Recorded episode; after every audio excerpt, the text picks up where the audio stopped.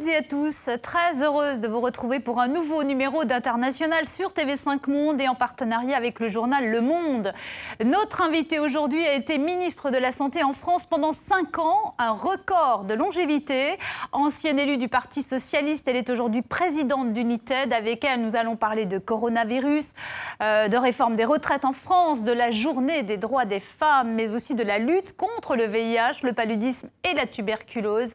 Marie Marisol Touraine est avec nous aujourd'hui. Avant de la retrouver, quelques notes de musique, une Madeleine musicale, c'est cadeau. Gracias a la vida que me ha dado tanto, me dio dos luceros que cuando los abro, perfecto distingo lo negro del blanco y en el alto cielo su fondo estrellado.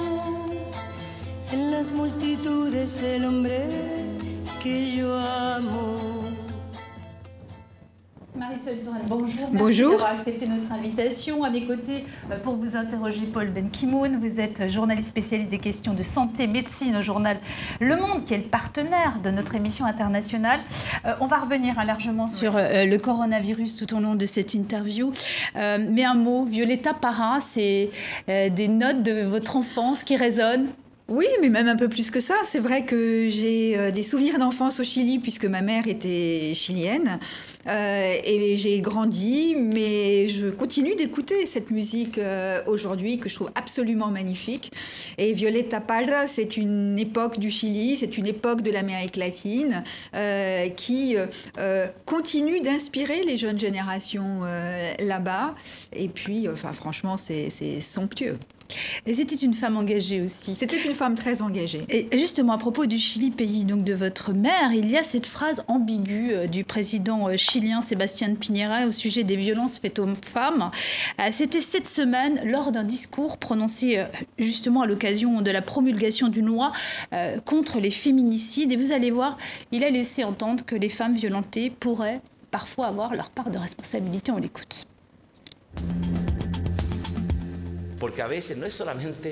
Les violences contre les femmes ne sont pas seulement le fait de la volonté des hommes. Elles s'expliquent aussi par le comportement des femmes qui se laissent maltraiter. Nous devons sanctionner celui qui a commis ces actes.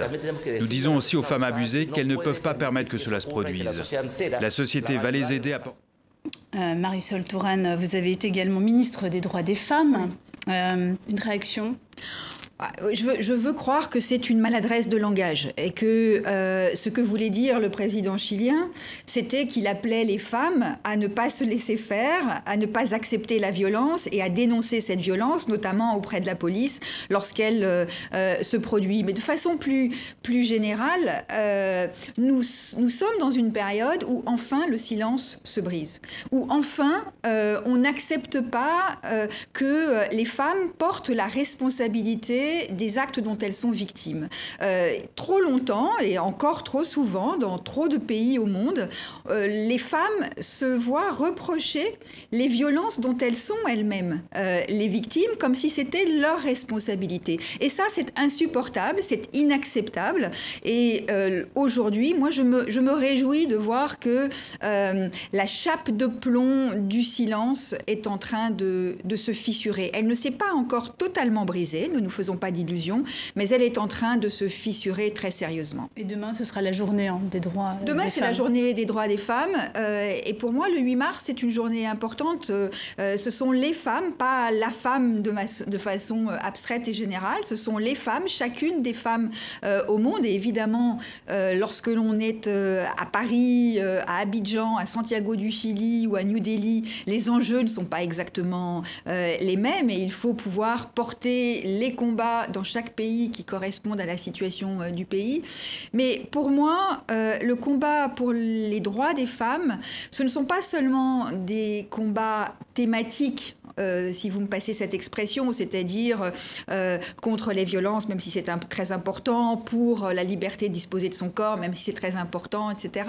Il faut tout cela, mais c'est aussi un combat pour la démocratie, un combat pour l'égalité. Et pour moi, se battre pour les droits des femmes, c'est se battre pour l'égalité dans la société. Et donc, à l'arrivée, c'est se battre pour une société meilleure, tout simplement. Et lors de la dernière cérémonie des Césars, on a vu que la remise du prix de la meilleure réalisation à Roman Polanski a, provoqué des réactions dans la salle. L'actrice Adèle Haenel et d'autres l'ont suivi hors de la salle pour protester. Euh, et puis on a vu ces derniers jours euh, des réactions un peu en chaîne dans le milieu des comédiens, d'ailleurs des comédiens hommes, euh, parfois certains, ou des personnalités. Oui, certaines femmes, des personnalités comme Frédéric Becbédé, qui par ailleurs a soutenu Gabriel Matzneff, sans prendre à cette attitude. Est-ce que vous avez l'impression qu'il y a un, un retour de bâton ou tout au moins une tentative de, une sorte de contre-offensive? Non, il y a sûrement une contre-offensive et il y a des personnes, euh, hommes, peut-être aussi femmes, qui euh, ne comprennent pas euh, que aujourd'hui le combat pour les droits des femmes passe aussi par l'affirmation d'un refus, du refus de la, comment dire, de, de, prix décernés à des personnalités qui font l'objet d'enquêtes ou ont elles-mêmes reconnu, ont elles-mêmes reconnu, ont elles-mêmes reconnu des comportements qui n'étaient pas, euh, qui n'étaient pas, euh, enfin qui ne sont pas défendables. Euh, dans, le cas de l'affaire Polanski, je, trouve que la remise du prix était une provocation. Je, je, ne conteste pas du tout la qualité du travail cinématographique de Polanski, qui est incontestablement un grand cinéaste. Le, sujet n'est pas celui-là. Mais je trouve que dans la période actuelle, euh, lui remettre un prix à lui, c'était franchement de la provocation. Et cette provocation ne pouvait qu'appeler euh, des réactions fortes et des réactions euh, nettes pour dire nous n'acceptons pas la... au fond, de, de nier la part d'ombre qu'il y a chez cet homme on va continuer à parler du droit des femmes et, de coronavirus et de tas d'autres sujets, mais euh, on a évoqué au début de cette interview le Chili, pays de votre mère. Euh, c'est là aussi, vous le dites, euh, que s'enracine votre engagement, votre goût pour la chose publique. votre parcours nous est raconté par Sébastien Duhamel et Frédéric Bonnet. La blouse blanche, Marisol Touraine, vous ne l'avez jamais portée. Si votre père est sociologue, avec une mère, un oncle et un frère docteur, le médical, c'est tout de même une histoire de famille. Mais vous, vous préférez les sciences économiques et sociales et la politique. Madame Touraine Madame Touraine Après une partie de votre enfance au Chili, des études à l'école normale supérieure, à Sciences Po Paris et un passage à Harvard. En 1988, vous rejoignez Michel Rocard pour le conseiller à Matignon. Vous serez ensuite nommé au Conseil d'État avant de vous lancer vous-même dans l'arène. En 1997, vous entrez à l'Assemblée nationale élu député d'Indre-et-Loire sous la bannière socialiste. Cette année-là, vous devenez d'ailleurs secrétaire national du PS à la solidarité et la protection sociale, désigné par le premier secrétaire, un certain François Hollande. Le même François Hollande que vous retrouvez pour la campagne présidentielle de 2012 après avoir soutenu Dominique Strauss-Kahn. Vous héritez alors du portefeuille des affaires sociales et de la santé. Les premiers ministres et les gouvernements passent, Jean-Marc Ayrault, Manuel Valls, Bernard Cazeneuve, mais vous restez durant tout le quinquennat une longévité inédite sous la Ve République. Vous affrontez pourtant la colère des buralistes lorsque vous instaurez le paquet de cigarettes neutres.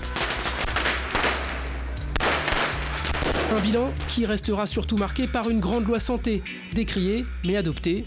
Moderniser notre système de santé, le faire entrer dans le 21e siècle, c'est tout l'enjeu du projet de loi que je vous présente aujourd'hui au nom du gouvernement.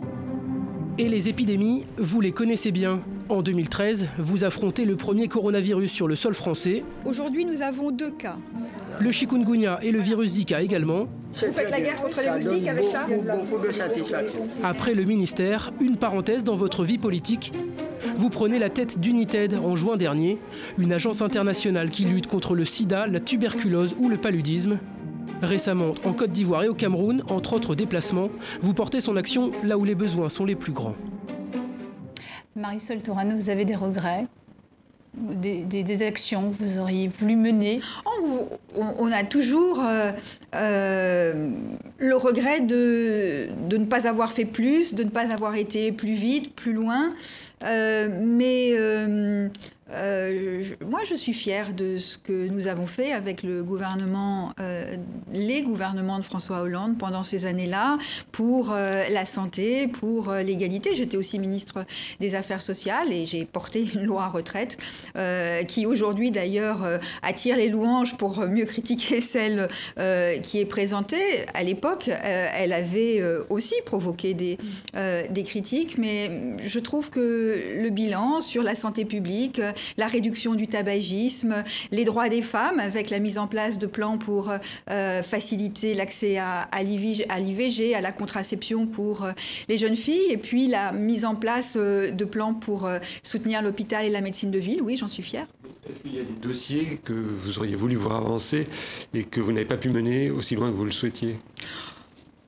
J'aurais euh, sûrement voulu euh, aller plus, plus loin sur euh, l'hôpital public si les finances publiques de notre pays nous en avaient laissé la, possibilité. Mais lorsque j'entends parfois certains aujourd'hui qui expliquent que rien n'a été fait avant leur arrivée, je me dis que nous ne vivons pas tout à fait dans le même monde et que si des réformes aujourd'hui peuvent porter des résultats, c'est aussi parce que nous avons euh, investi euh, à l'hôpital public parce que nous avons réduit la part euh, déjà de la tarification à l'activité. nous l'avons fait, peut-être pas suffisamment, mais nous avons commencé à le faire parce que nous avons réorganisé les services d'urgence en créant ce que l'on ne sait pas suffisamment, l'urgence, la médecine d'urgence comme une spécialité à part entière, ce qui renforce les services d'urgence dans les hôpitaux français. Enfin, je, pourrais, je suis intarissable là-dessus. et donc oui, bien sûr, il faut savoir rester humble. Et je crois que euh, la clé en politique, c'est de ne pas penser que l'on détient à soi seul euh, toute la vérité euh, et de ne pas imaginer qu'avant soi, rien n'a été fait et qu'après soi, rien ne viendra plus. justement, vous parlez des hôpitaux publics. lors de sa visite à la pitié cette pétrière la semaine dernière, le président français a été interpellé. On va regarder cet extrait et on va continuer à parler justement de l'hôpital et de la séquence avec le coronavirus qui attend les hôpitaux français. Vous savez, quand il a fallu sauver Notre-Dame, il y avait beaucoup de monde pour être ému. Là, il faut sauver l'hôpital public qui est en train de flamber à la même vitesse que Notre-Dame a failli flamber. Ça s'est joué à rien. Et là, en ce moment, ça se joue à rien. Voilà, j'ai pas d'autre chose à dire pour l'instant. je compte sur vous Ah oui, vous pouvez compter sur nous. L'inverse reste, reste à prouver. Non, non.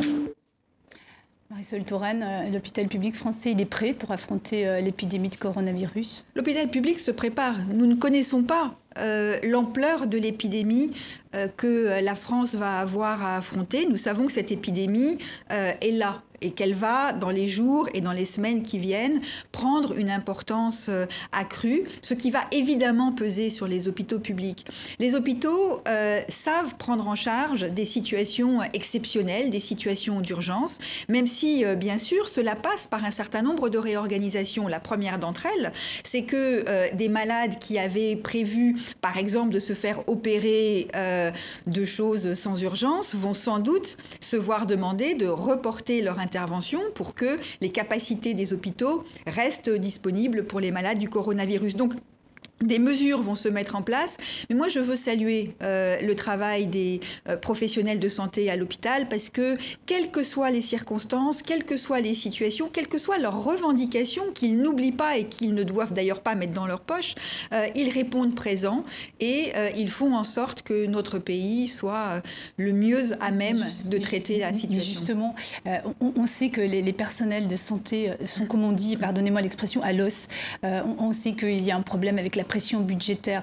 Est-ce que, est que, vraiment il y a encore une marge possible de, de, manœuvre supplémentaire pour affronter euh, tous les malades qui vont, bien sûr, euh, à un moment ou à un autre, arriver euh, dans les Il y aura des réorganisations. Je veux dire que dans, dans des moments critiques, on trouve des situations ou des réponses qui sont des, réponses auxquelles on n'aurait pas pensé quelques jours ou quelques semaines auparavant et qui sont adaptées à, à, la situation. La grande difficulté pour les hôpitaux et pour le système de santé de manière générale, euh, ça va être de faire face à une situation dans la durée. Parce que euh, euh, un épisode d'épidémie qui dure une semaine, deux semaines, trois semaines, moi je n'ai pas beaucoup de doutes sur le fait que nos hôpitaux sont prêts à faire face. Si notre pays s'installe de façon durable, dans l'épidémie, de nouveaux réflexes vont devoir se prendre, de nouvelles habitudes vont devoir se prendre, mais il est certain que la tension va être présente et la fatigue euh, des professionnels médicaux, évidemment. La, question de la durée est cruciale, effectivement, mais euh, on sait qu'on a vu l'hôpital et les soignants réagir euh, face à des événements ponctuels, notamment quand il y a eu des, attentats, terroristes. Là, on, a le risque d'avoir un afflux qui va durer un certain temps de, patients malades qu'il faut hospitaliser, qu'il faut isoler, et donc à la fois continuer les activités que l'hôpital ne peut pas reporter, tout ce qui est programmé peut l'être, mais ce qui n'est pas programmé ne, peut pas l'être. Mmh. Et du coup, est-ce que vous ne craignez pas que euh, on, présume que l'hôpital et que le dévouement des, soignants suffira C'est-à-dire qu'en gros, est-ce qu'il n'y a pas des, mesures à prendre, d'exception pour pouvoir ben, euh, dimensionner un peu plus, d'avoir un peu plus d'appareils d'assistance respiratoire, par exemple, et de personnel qui serait disponible je, On sait qu'il y a une crise de personnel. Euh, peut-être. je, je, ne suis pas capable aujourd'hui, compte tenu des informations dont je vous dispose, de vous dire s'il y a des points mmh. particulièrement sensible. Vous évoquez tout ce qui a trait au service de réanimation et il est certain que euh, la capacité, par définition limitée, euh, des services de réanimation euh, français, mais comme dans tous les pays du monde, ne, laissons pas croire à vos téléspectateurs que la France serait moins bien située que d'autres pays, alors que nous sommes sans doute l'un des pays qui a les meilleures capacités hospitalières au monde. Mais il est certain que s'il y a un afflux de patients, il faudra peut-être réfléchir à la façon de mettre en œuvre des moyens de, secours. Donc moi, je, ne sais pas si la situation est celle-là. Je suis certaine que le gouvernement y réfléchit et y travaille en lien avec les équipes hospitalières. Il faudra peut-être aussi, dans la mesure où certaines régions sont susceptibles d'être davantage impactées que d'autres, voir comment des patients pourraient être adressés à des hôpitaux dans d'autres régions. Il y a des plans euh, prévus pour cela. Il y a le recours possible à ce qu'on appelle la réserve sanitaire, c'est-à-dire des professionnels de santé qui peuvent être euh, affectés dans certains hôpitaux euh, ou certains territoires euh, alors que ils sont en repos ou ils travaillent ailleurs. Euh, voilà, moi, je, veux dire ma confiance. Euh, et je crois qu'il est important euh, que les Français, en tout cas ceux qui sont sur le territoire national, d'ailleurs, qui peuvent être aussi des touristes ou des personnes qui ne sont pas françaises, sachent que dans les hôpitaux, tout sera fait pour euh, les prendre en charge s'ils avaient besoin d'une prise en charge euh, sérieuse, solide, enfin disons un peu d'une situation un peu grave, puisque évidemment dans les semaines qui viennent, il est probable que euh, les personnes qui ne présentent pas de signes de gravité devront être prises en charge en ville. Alors justement, l'autre versant, puisqu'il y a l'hôpital évidemment, c'est une évidence, mais également les médecins généralistes et qui à la fois, il est euh, pas, pas rare dans, l'histoire, on le sait bien, qu'il y ait des tensions entre les médecins généralistes et le ministère de la Santé.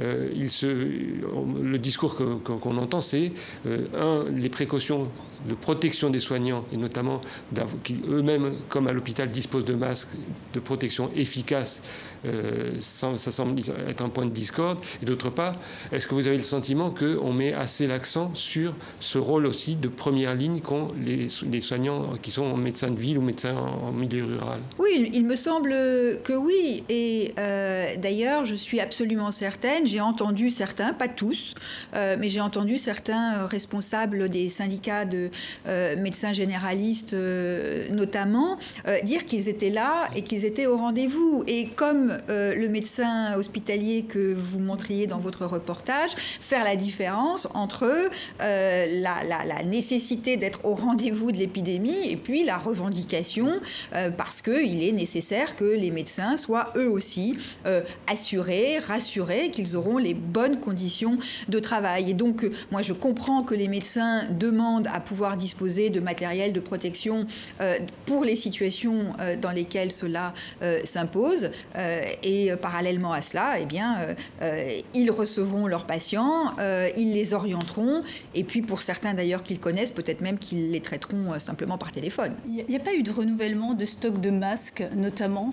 depuis 2011, c'est une erreur hein, ou, faut toujours vous savez, après 2011, euh, on a beaucoup euh, euh, critiqué le gouvernement de l'époque pour avoir fait des stocks qui se sont entassés et qui n'étaient pas utilisés. Donc, il y a des stocks qui sont faits, il y a des stocks qui sont prévus pour des situations identifiées c'est vrai que euh, la ruée euh, sur les masques, qui n'était pas nécessairement justifiée au départ, euh, n'a pas forcément été anticipée.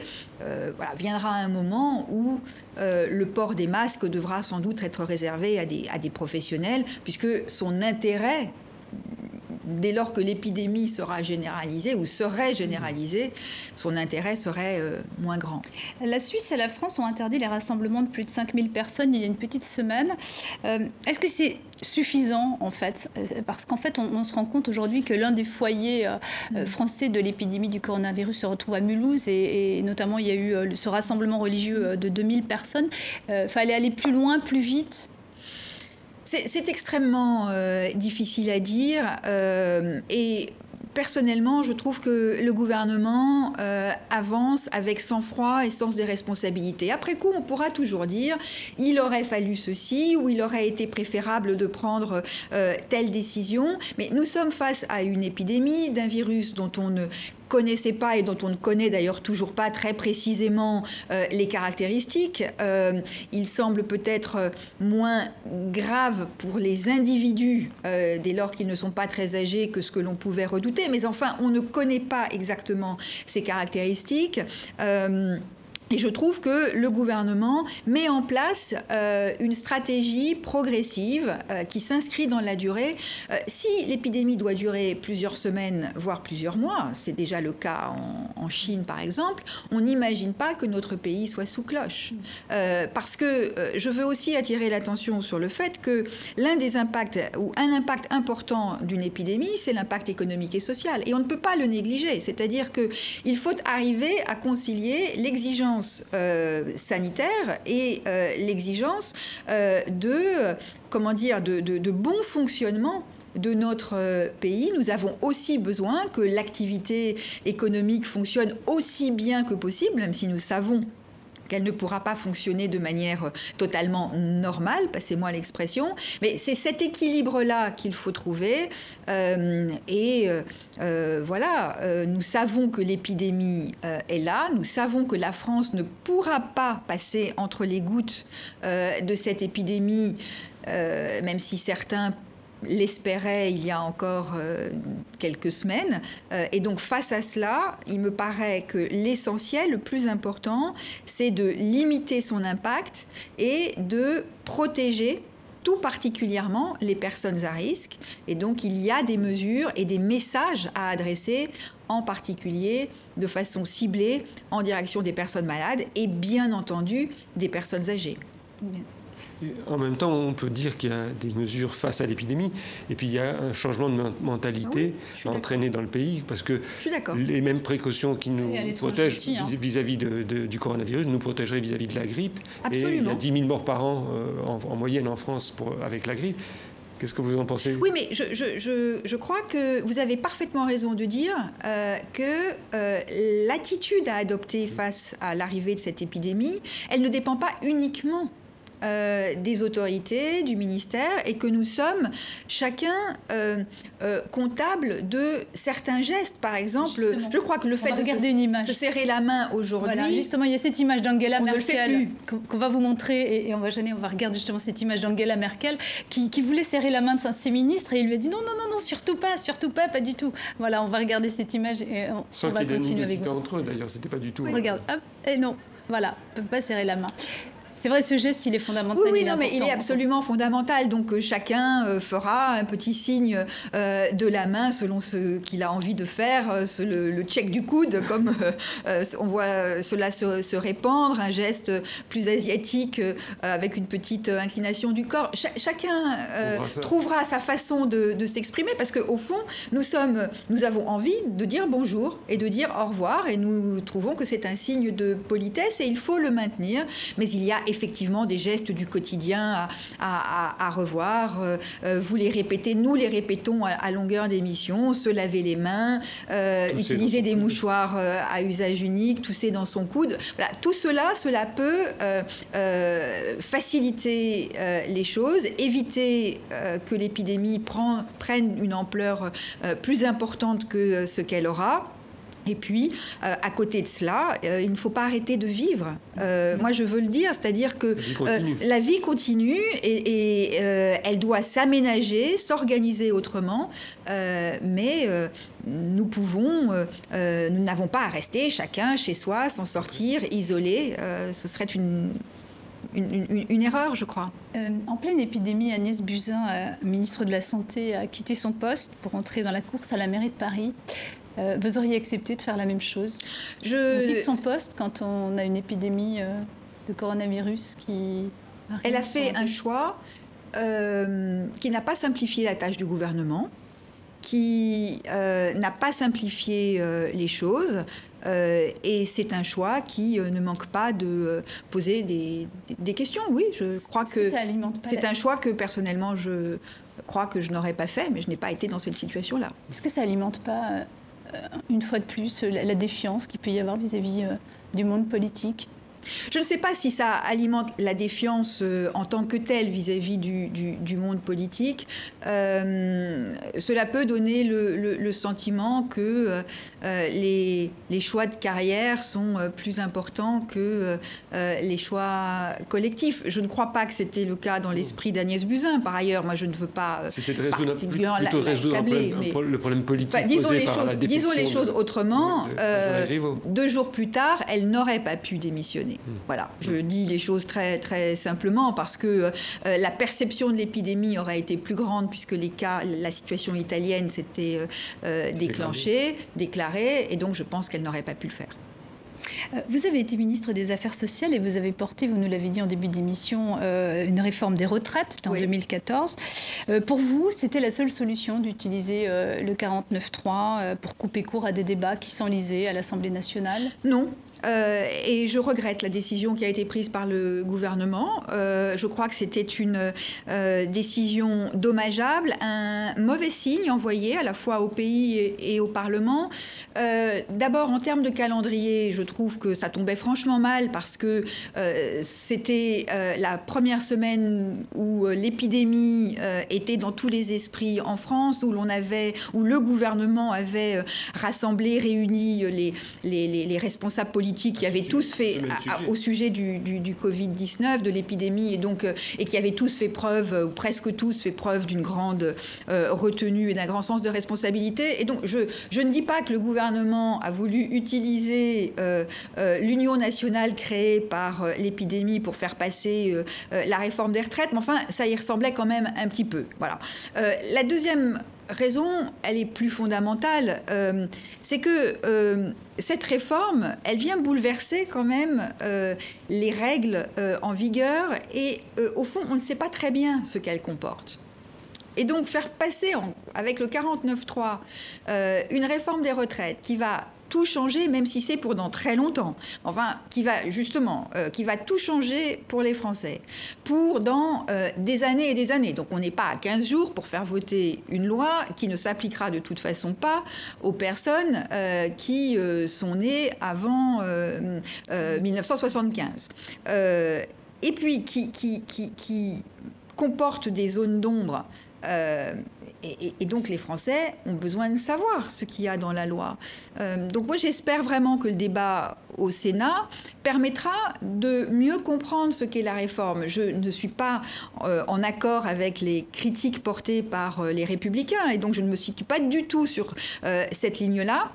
Mais j'espère que le débat euh, pourra en tout cas euh, mieux faire comprendre aux Français euh, ce qu'il y a dans la loi pour qu'ils l'approuvent ou qu'ils la désapprouvent. Je, personnellement, je, regrette un certain nombre d'éléments qu'il y a dans la loi. L'âge pivot, notamment, c'est une. Oui, voilà. Enfin, l'âge pivot qui dont on ne sait pas très bien s'il va y être ou n'y sera pas. Pour le moment, il n'y est pas.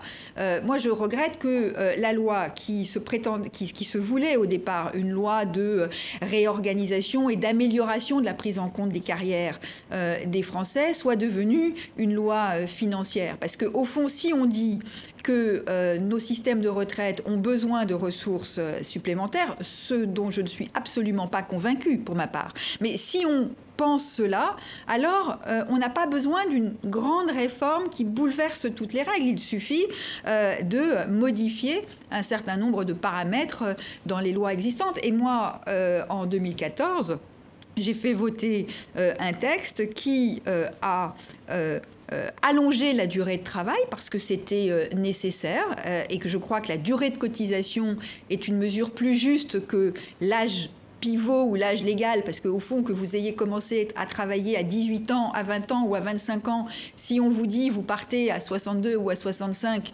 ah, c'est euh, pas tout à fait juste pour celui qui a commencé à travailler à, 18 ans, alors que si on dit tout le monde doit travailler 43 euh, ans, euh, on voit bien que ça se décale dans le temps selon l'âge auquel vous avez commencé. Donc j'ai pris cette mesure-là et elle, a été votée par tout le monde, euh, à gauche, enfin au Parti socialiste à l'époque, alors qu'il y avait des, tensions parce que euh, dans le même temps, si j'ose dire, euh, des mesures de justice ont été prises, en particulier pour que les personnes confrontées à de la des métiers pénibles euh, puissent partir avant. Et c'est cet équilibre-là des efforts nécessaires. Euh, s'ils sont nécessaires, ils doivent être faits. Mais euh, il faut que les plus, ceux qui ont des métiers les plus pénibles, qui ont commencé à travailler jeunes, puissent en être dispensés au moins partiellement. Donc ce n'est pas forcément un seul problème de communication. Sur le fond, cette réforme des retraites, pour vous, elle est injuste? Certaines mesures euh, sont injustes. Euh, encore une fois, euh, je ne suis même pas certaine, moi-même qui connais bien la question des retraites, de savoir exactement ce qu'il y a dans la réforme, puisque c'est un texte difficile. Moi, j'ai un peu la nostalgie, si j'ose dire, je ne l'ai évidemment pas connu, mais du texte qui a été pris par le Conseil national de la résistance et, qui a fondé le, régime des retraites que, nous avons aujourd'hui. Évidemment, le système des retraites ne peut pas être le même qu'il y a 70 ans, ça n'est pas du tout euh, d'actualité. Mais les objectifs euh, politiques, euh, les principes sur lesquels vont se fonder nos régimes de retraite, ils sont écrits en quelques pages de manière lumineuse et, et c'est très simple. Alors que là, on a une réforme qui change tout et qui se présente de manière ultra technique, ce qui, à mon avis, n'est pas la meilleure façon de procéder. Marisol Touraine, on va continuer à parler avec vous et on va en revenir à votre rôle hein, aujourd'hui la tête d'United. Euh, mais avant, je vous propose un petit retour en arrière quand le président français d'alors, Jacques Chirac, annonçait le lancement de l'organisation. Dans cette enceinte des Nations Unies, symbole des valeurs de solidarité et de fraternité entre les hommes et entre les peuples, une volonté commune nous rassemble. Combattre l'injustice, en particulier le scandale d'un monde où les maladies ravagent le Sud alors que les médicaments sont au Nord. United, c'est d'une part une centrale d'achat internationale de médicaments appuyée sur l'Organisation mondiale de la santé. Cette facilité permettra l'accès des plus pauvres aux prix les plus bas à des médicaments de qualité reconnus, y compris les génériques, ainsi qu'aux moyens de diagnostic du sida, de la tuberculose et du paludisme. Marisol Touraine, unité donc a été créée en 2006 par le Royaume-Uni, la France, la Brésil, la Norvège et le Chili. Euh, l'arrivée au pouvoir de Jair euh, Bolsonaro, le, président brésilien, ça a changé vos rapports? Honnêtement, non. Euh, le Brésil continue de financer euh, United et de participer à, des projets. Et d'ailleurs, euh, United, vous l'avez rappelé, c'est principalement, enfin c'est dans le, son cœur d'activité de, la lutte contre le sida, le paludisme et la tuberculose. Mais c'est une agence, une organisation qui explore des innovations qui sont susceptibles d'améliorer l'accès à la santé. Et dans ce contexte-là, nous avons élargi euh, un peu euh, le champ de nos activités. Euh, à l'hépatite C, par exemple, nous avons, j'espère que nous aurons l'occasion d'en parler, un programme extrêmement novateur sur le cancer du col de l'utérus, mais aussi un programme que nous lançons actuellement sur la maladie de Chagas. Et donc ce détour un peu, un peu long pour vous dire que dans la mesure où nous nous adressons aussi à des maladies qui se trouvent en particulièrement en Amérique latine, puisque la maladie de Chagas est une maladie latino-américaine. Euh, euh, des pays euh, comme le Brésil, le Chili, et pourquoi pas d'autres, peuvent se sentir directement concernés. United a été, ça a été rappelé par le, président Chirac, euh, la, recherche de financement innovant avait euh, permis de financer United avec notamment les taxes sur les billets d'avion. Euh, d'une part, il y a 9 pays sur les 30 qui s'y étaient engagés qui ont mis en place effectivement cette taxe. comment on peut faire en sorte de faire augmenter ce chiffre de cette participation? Sachant qu'en plus, avec l'épidémie de coronavirus, le, marché de l'aviation est, en berne et les ressources... Les ressources vont vont, diminuer un peu. Je, crois qu'au-delà de la, question de la taxe sur les, billets d'avion, euh, la recherche de financement innovant euh, est une piste extraordinairement intéressante parce qu'il y a des pays, notamment des pays riches, qui euh, hésitent à créer de nouveaux impôts. On le voit bien en France, par exemple, mais ça peut être le cas, y compris dans des pays où les impôts sont moins importants que, que chez nous. Et donc, euh, l'idée, ça n'est pas simplement de se focaliser sur la taxe sur les billets d'avion, mais d'accompagner les pays dans une réflexion sur le type euh, de...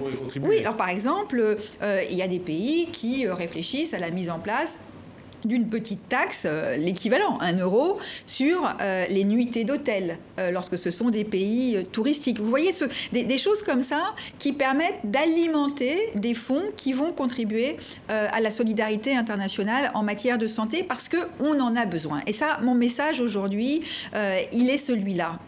La, la, lutte contre le sida, elle n'est pas derrière nous. dans nos pays riches, nous avons le sentiment que nous touchons presque au but puisque les nouveaux nouvelles contaminations se comptent en quelques milliers par an, 6 000 en France par exemple. Euh, nous en avons, elles, se comptent en centaines de milliers euh, pour à l'échelle de la planète. Et donc le, cette épidémie, euh, elle est toujours là. Le paludisme, la tuberculose sont, sont, là. 100 000 femmes meurent chaque année alors qu'elles sont enceintes ou en train d'accoucher du paludisme. il y a 10 000 enfants, 100 000 enfants morts-nés euh, par an à cause du paludisme. Donc on voit que euh, le défi est tout à fait considérable. Et United, ça n'est pas une agence comme les autres. Euh, ça n'est pas une organisation qui va apporter de manière massive des traitements, des dépistages, euh, euh, de l'expérience en matière de santé. Ce que nous, nous faisons, c'est que nous identifions des problèmes qui sont sans solution, alors que des solutions existent potentiellement, mais n'arrivent pas à se développer parce qu'il n'y a pas d'argent. Voilà, nous. Et donc, nous allons expérimenter des projets innovants euh, pendant euh, deux ans, trois ans, quatre ans. Et si ça marche, alors nous passons le relais. Tout cela, évidemment, euh, fait partie de notre responsabilité. Nous passons le relais à d'autres organisations, comme le Fonds mondial, comme la coopération de certains États, la coopération française, la coopération espagnole. Nous leur passons le relais pour qu'ils puissent non pas expérimenter, mais déployer de façon massive un programme qui marche. Finalement, euh, votre vocation, est-ce qu'elle ne naît pas euh, de, cette de, cette, de, ce manque qu'il y a entre ceux qui innovent, ceux qui recherchent et ceux qui accèdent aux, médicaments. Est-ce que ça pose pas en creux la question des laboratoires en fait? Et aujourd'hui, est-ce qu'il ne faudrait pas développer plus les génériques et échanger finalement la loi sur les, sur les brevets au niveau des médicaments? Parce qu'on se rend bien compte quand même que les pays du Sud, il y a quelque chose qui ne va pas aussi.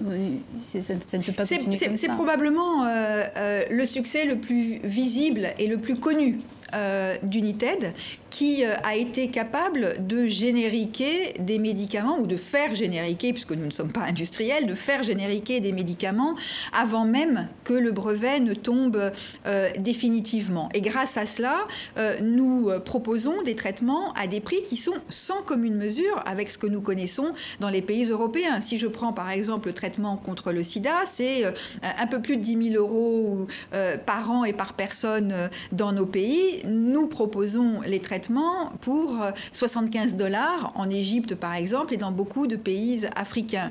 Euh, les autotests qui sont absolument essentiels et qui sont euh, un des grands programmes que euh, nous développons, l'un des enjeux pour arrêter l'épidémie de sida, c'est que les personnes qui sont porteuses du virus le sachent. or, il y a 25% des personnes dans le monde qui sont porteuses du virus sans le savoir et 50% dans certains pays africains. Un tototest, ça coûte entre 30 et 40 dollars. Euh, nous les mettons à disposition pour moins de 2 dollars. Voilà. Donc ça, ce sont des choses euh, que euh, fait United, mais sur le fond, je vous rejoins. il y a aujourd'hui de la part des grands labos trop de stratégies de contournement euh, de euh, leurs obligations morales et éthiques. On voit bien que les brevets ont tendance à s'accumuler. Il y a un peu un millefeuille de brevets, c'est-à-dire que euh, autrefois on avait un brevet, au bout de quelques années il tombait. Maintenant il y a un brevet et puis un autre brevet vient s'ajouter pour un petit bout et puis on le prolonge, ce qui fait qu'on a le sentiment que ce sont des brevets pour l'éternité, ce qui n'est évidemment pas satisfaisant. Et je crois que nous devons travailler collectivement. Une Peut apporter son expérience. Mais quand je dis nous devons travailler collectivement, c'est tous les pays euh, euh, développés en particulier pour euh, proposer des solutions d'accès aux médicaments à des prix qui soient accessibles.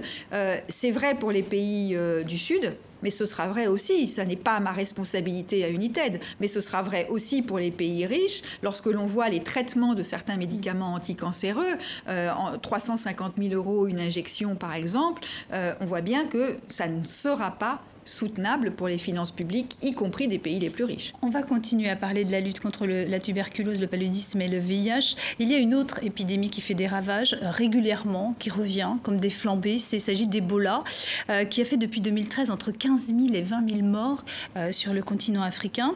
dernière flambée en date, c'était en République démocratique du Congo, où Ebola a provoqué plus de 2300 décès depuis août dernier. Et mardi, justement, la dernière patiente qui souffrait d'Ebola est sortie d'hôpital, mais l'OMS euh, veut rester prudente. Euh, les explications de Sophie Rossi. Guérie, en bonne santé, Masika Mawazu Semida est une survivante d'Ebola. Elle a été autorisée à quitter le centre de traitement de Beni, une sortie célébrée. N'ayez plus peur de venir à Beni, dit-elle. Masika était la dernière patiente malade. Ceux qui disent qu'Ebola n'existe pas se trompent, car j'en ai souffert. Ebola a tué, décimé en République démocratique du Congo, principalement dans l'est du pays.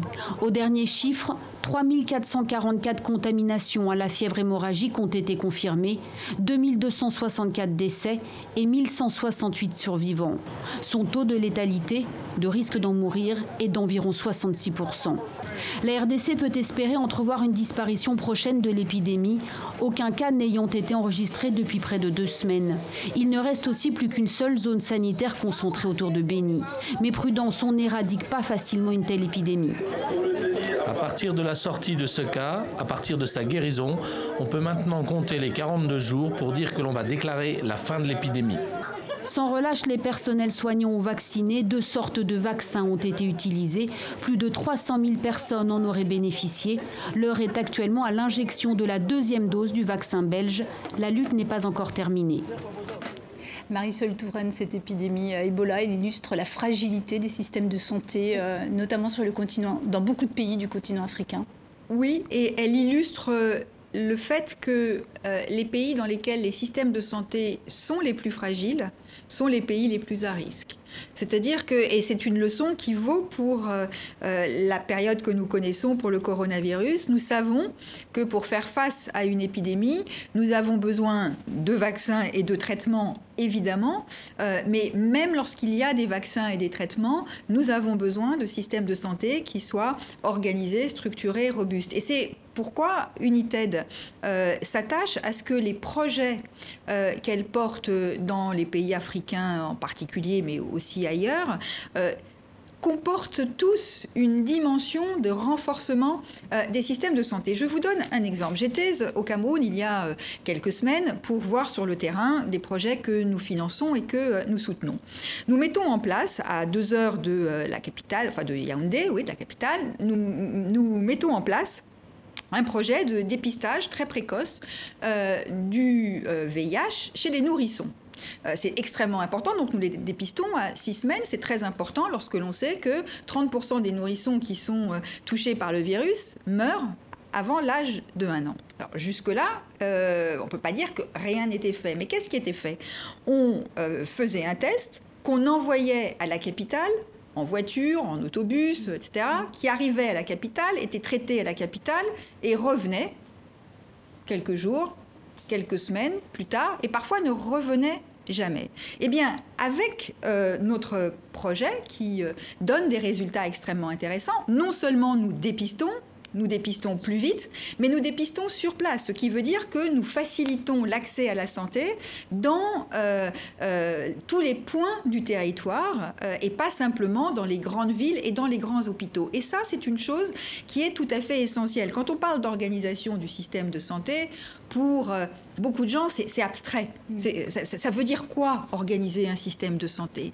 Mais en réalité, nous parlons de choses très concrètes. Et ces choses très concrètes, c'est pouvoir accéder euh, à euh, un médecin, une infirmière, une sage-femme, un test de dépistage euh, pas trop loin de chez soi et pas nécessairement euh, dans les grandes villes, mais dans ce qu'on appellerait des dispensaires euh, de proximité. Et est-ce que le deuxième élément de cette stratégie, c'est, ce n'est pas la couverture universelle en santé Absolument. le grand chantier que le directeur général de l'Organisation mondiale de la santé souhaite, souhaite, mener au cours de son mandat? Vous avez tout à fait raison. la couverture sanitaire universelle, qui fait d'ailleurs partie des objectifs du développement fixés pour 2030 par les Nations Unies et donc portés évidemment par l'Organisation l'Organisation mondiale de la santé, euh, c'est euh, cela, permettre à chacune, chacun, partout, d'accéder à la santé. Et c'est pour moi, pour United, mais pour tous ceux qui travaillent euh, dans le secteur de la santé mondiale, une priorité. La question de l'accès, c'est des traitements disponibles à un coût supportable, c'est une organisation décentralisée mais en même temps tenue, euh, structurée euh, du système de santé. Ça ne sert à rien d'avoir des dispensaires un peu partout s'il n'y a pas euh, des consignes communes, s'il n'y a pas une, une ligne politique bien identifiée, des normes de référence qui se retrouvent partout. Et puis la troisième chose, c'est une attention portée aux personnes les plus à risque. Et je veux le dire, lorsque l'on parle de sida, mais aussi de tuberculose, d'hépatite C évidemment, euh, ça veut dire se préoccuper des hommes qui ont des relations sexuelles avec des hommes, euh, des travailleurs du sexe, euh, de personnes qui sont fragiles, mais il faut lutter contre les tabous. Et donc les affaires de santé, ce sont des affaires de médecine, ce sont des affaires d'organisation des systèmes et ce sont aussi des affaires éminemment politiques et démocratique. On sait que le Rwanda a mis en place euh, énormément euh, d'une lutte vraiment importante contre justement le sida, euh, contre pardon, le, VIH. On, sait aussi qu'ils ont mis en place hein, le système de couverture santé universelle en, dehors du Rwanda, est-ce que quand vous rencontrez euh, les, plus hautes autorités, les chefs de gouvernement ou parfois les présidents, est-ce que vous sentez que c'est vraiment un sujet de préoccupation? Est-ce que finalement, ils ne disent pas que finalement, bon, en ce qui les concerne, de toute façon, eux peuvent se faire soigner ailleurs, ils ont les moyens. Est-ce que vraiment la question de la santé de la population reste une priorité pour eux? Est-ce que vous sentez une attention particulière? Oui, très, très certainement, même si évidemment, cette préoccupation n'est pas la même dans tous les pays. Il faut le reconnaître. mais l'ensemble des pays africains ont pris l'engagement d'augmenter leurs dépenses en faveur de la santé. Parce qu'il y a certains pays qui ont des dépenses publiques en faveur de la santé qui sont beaucoup trop faibles pour pouvoir faire face à tous les besoins de leur population. Mais je crois que, euh, y compris dans ces pays, la pression démocratique, la pression sociale se fait de plus en plus euh, forte. Et donc l'un des enjeux euh, pour United, c'est qu'il ne peut pas faire tout tout seul, puisque nous sommes une petite organisation, mais c'est d'accompagner euh, les pays qui en marquent la volonté dans la mise en place de projets très concrets qui vont permettre la réalisation de la couverture sanitaire universelle. Encore une fois, nous partons euh, d'idées euh, qui paraissent générales, l'accès à la santé, d'idées qui sont des idées politiques tout à fait fondamentales, permettre à chacun de se faire soigner et de disposer des bons traitements à un prix supportable. Nous partons de cela pour arriver à des projets extrêmement concret et United est une organisation très pragmatique. Euh, L'Organisation mondiale de la santé pose des grands principes. Nous, nous sommes dans euh, la déclinaison très pragmatique et concrète des projets. Quand un projet ne marche pas, nous en changeons. Euh, mais nous sommes une organisation assez bien, comment dire, qui prévoit assez bien ce dont on a besoin, puisque 85% de nos projets sont efficaces et donnent des résultats satisfaisants. Il y a une maladie qui fait des ravages, c'est le paludisme. Vous nous en avez parlé tout à l'heure. 400, 405 000 personnes tuées en 2018, au-delà des vies humaines. Et il y a aussi un coût économique, hein, puisqu'il y a beaucoup d'absentéisme au travail en raison du paludisme. On dit que le paludisme ferait perdre 12 milliards de dollars à l'économie africaine. Euh, comment expliquer qu'il n'y a toujours pas de vaccin, qu'il n'y a toujours pas de solution bah, comment expliquer qu'il n'y ait pas de vaccin euh, Là, il y a des enjeux de, recherche euh, et des, enjeux médicaux. Euh, il est vrai que le paludisme a été et reste à certains égards, mais a été très longtemps une maladie négligée, pour reprendre une formule que l'on croirait euh, réservé à des petites maladies concernant des, petites des maladies rares à des petites populations. Alors que là euh, quand même l'Asie l'Afrique sont directement exposés euh, au paludisme sous toutes ses formes puisqu'il y a différentes formes de, de paludisme. Donc des efforts extrêmement importants sont portés. Et je crois et c'est d'ailleurs de manière générale l'une des clés du travail que nous faisons à United les femmes sont une un levier si j'ose dire une porte d'entrée euh, extrêmement euh, intéressante. Euh, nous déployons des projets en direction des femmes enceintes et des enfants avec, grâce à des réseaux d'infirmières et de sages-femmes en appui avec d'autres organisations. Et cela, c'est un point essentiel, puisque tout à l'heure, on évoquait la journée du 8 mars. Je veux dire que 30% des projets d'United sont des projets qui sont spécifiquement dirigée en direction euh, des femmes, euh, non pas par... Euh, disons parce que ce serait une marotte de l'institution, mais parce que nous savons que c'est aussi une façon très efficace de lutter contre les maladies dans, les pays pauvres. On parlait de paludisme, il y avait également la tuberculose, puisque c'est également dans, le champ d'action de United.